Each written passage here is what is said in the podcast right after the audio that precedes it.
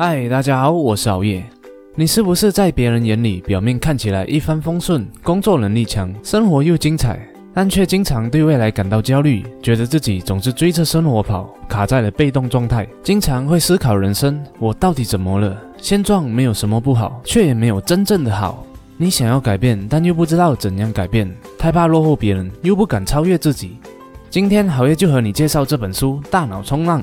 作者刘轩贯通了积极心理学、认知心理学、前瞻心理学等重量级理论，教你 step by step 的摆脱焦灼状态，从随波逐流的人生中捉到属于自己的一道好浪，冲向生命的巅峰。第一，A B C 论述法。在行为心理学的巴甫洛夫实验当中，学者找来了一只狗，只要铃声响起，就给它食物吃。重复几次后，只要狗听到铃声，即便没有食物出现，狗也会流口水，因为狗的大脑把铃声和食物连接起来，听到铃声就准备要吃东西了。一九六零年代，马丁·塞利格曼做了一个残酷的实验：随着铃声响起，狗狗不是获得食物，而是被电击。换句话说，狗的大脑把铃声和惩罚连接在了一起。试想，狗被电到后肯定很难受，自然会想逃跑。而在实验设计当中，一群狗可以逃开，另一群狗则逃不掉。经过几次的训练后，那些逃不掉的狗一听到铃声响起，即便没有受到电击，还是会哭嚎。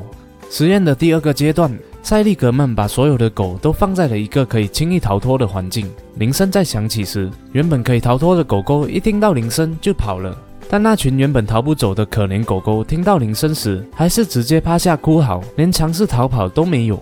他发现那些无法逃脱的狗狗，因为自认为无法逃避被电击而丧失了斗志。即使外在环境后来改变了，它们仍旧展现出无助的行为。他将这种情况称作为习得性无助。动物会习得性无助，人类更是如此。举个简单的例子。如果一个小孩学习时不断被责骂，你怎么那么笨啊？你那么简单的题目你都不会。当他长大后，即使成年，再一次看到考试题目，内心可能会充满不好的感觉。压在这种无助感之下，他很可能双手一摊，直接说自己不会。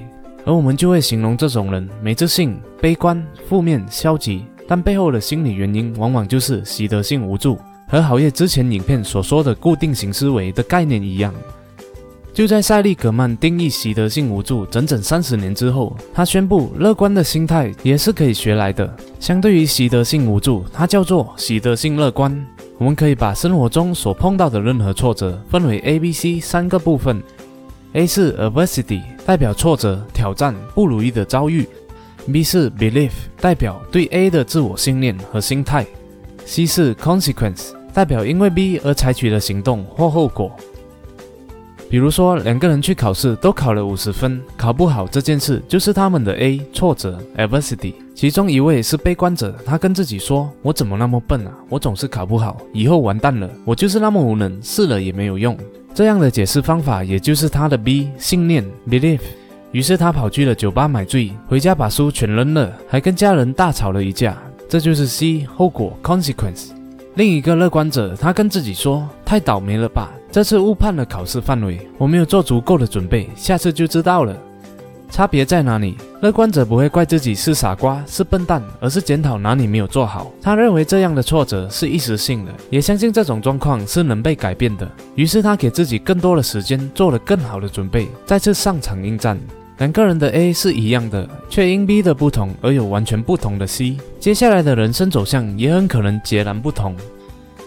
在 A、B、C 三个阶段，关键在于 B belief，依旧是你的着力点。乐观者也许跟悲观者一样，遇到难题时会有不好的反应，但乐观的人可能会稍等一下，给自己一个缓冲时间，多想几个不同的角度。同时，他们深深知道，出于负面情绪而冲动行事，往往没有什么好结果。B 不好，C 也会不好。转念不是欺骗自己，而是选择偏向正面处理事情的态度。不知不觉，事情便会比较顺利，脑细胞也会少死一些。这种好心情其实蛮值得庆祝一番，才不会念头一转，突然觉得自己吃亏了。第二，心向愈远。研究显示，只要你想象自己正在做一件事，就会让你的心跳和呼吸发生改变，好像你真的在做那一件事。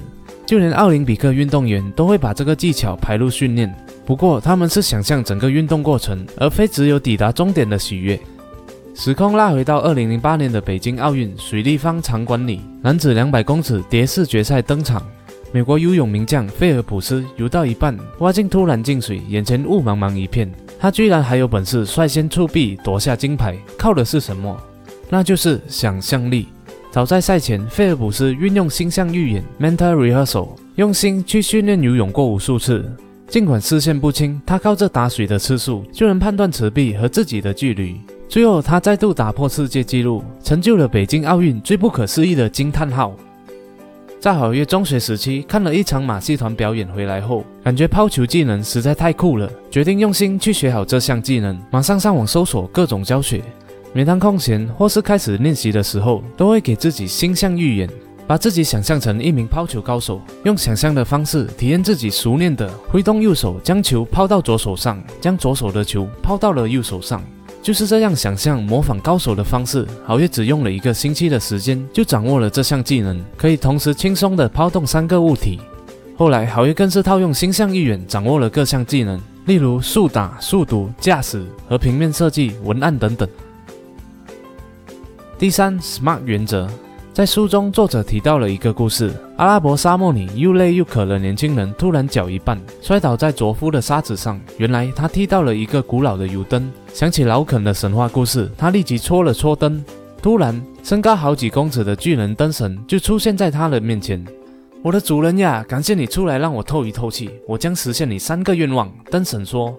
年轻人马上就说道：“第一，我要很多很多的钱。”灯神吹了一口气，年轻人身旁突然冒出了成堆的金银珠宝。年轻人惊呆了，赶忙又说了第二个愿望：“我要很多很多的美女。”刹那间，一大群名模等级的美女从远方向他奔来。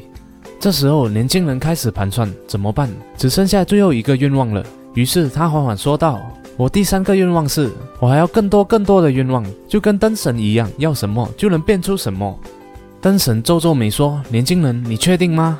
年轻人紧握拳头，坚决地回他：“当然确定啊！”这时，一抹狡猾的微笑闪过了灯神的脸庞。太好了，等了那么久，终于找到了交替。小子，换你进去油灯啦！为什么要以灯神笑话揭开序幕？因为如果你的愿望只是成功、快乐、心想事成这么抽象的话，就连捡到了灯神也无法知道真正该跟灯神要什么。因此，在想象或做计划的时候，你就必须要有具体的目标。这时候，SMART 原则就派上了用场。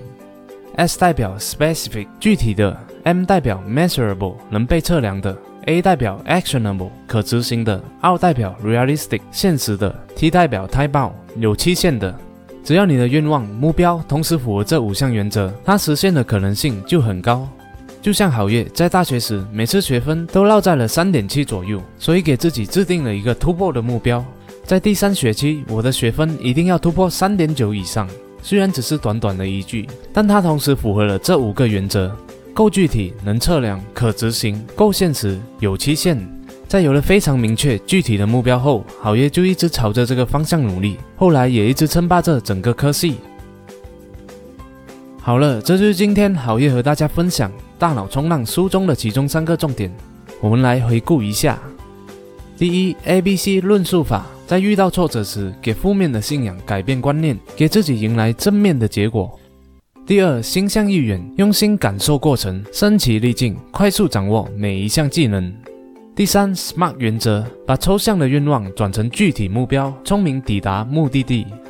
本书里面有大部分的心理学观念，也都和好业的频道相符，里面包含了三十个心理工具，三十个行动练习，就像是一套梳理生活的系统。教你透过 step by step 练习，从焦灼状态慢慢的解放出来，让你未来无论做什么事情都能更清楚、更理性、更顺应自己性格优势的方法做计划，让你面对未来更乐观、更正面、更积极，绝对是一本积极成长的心理工具书。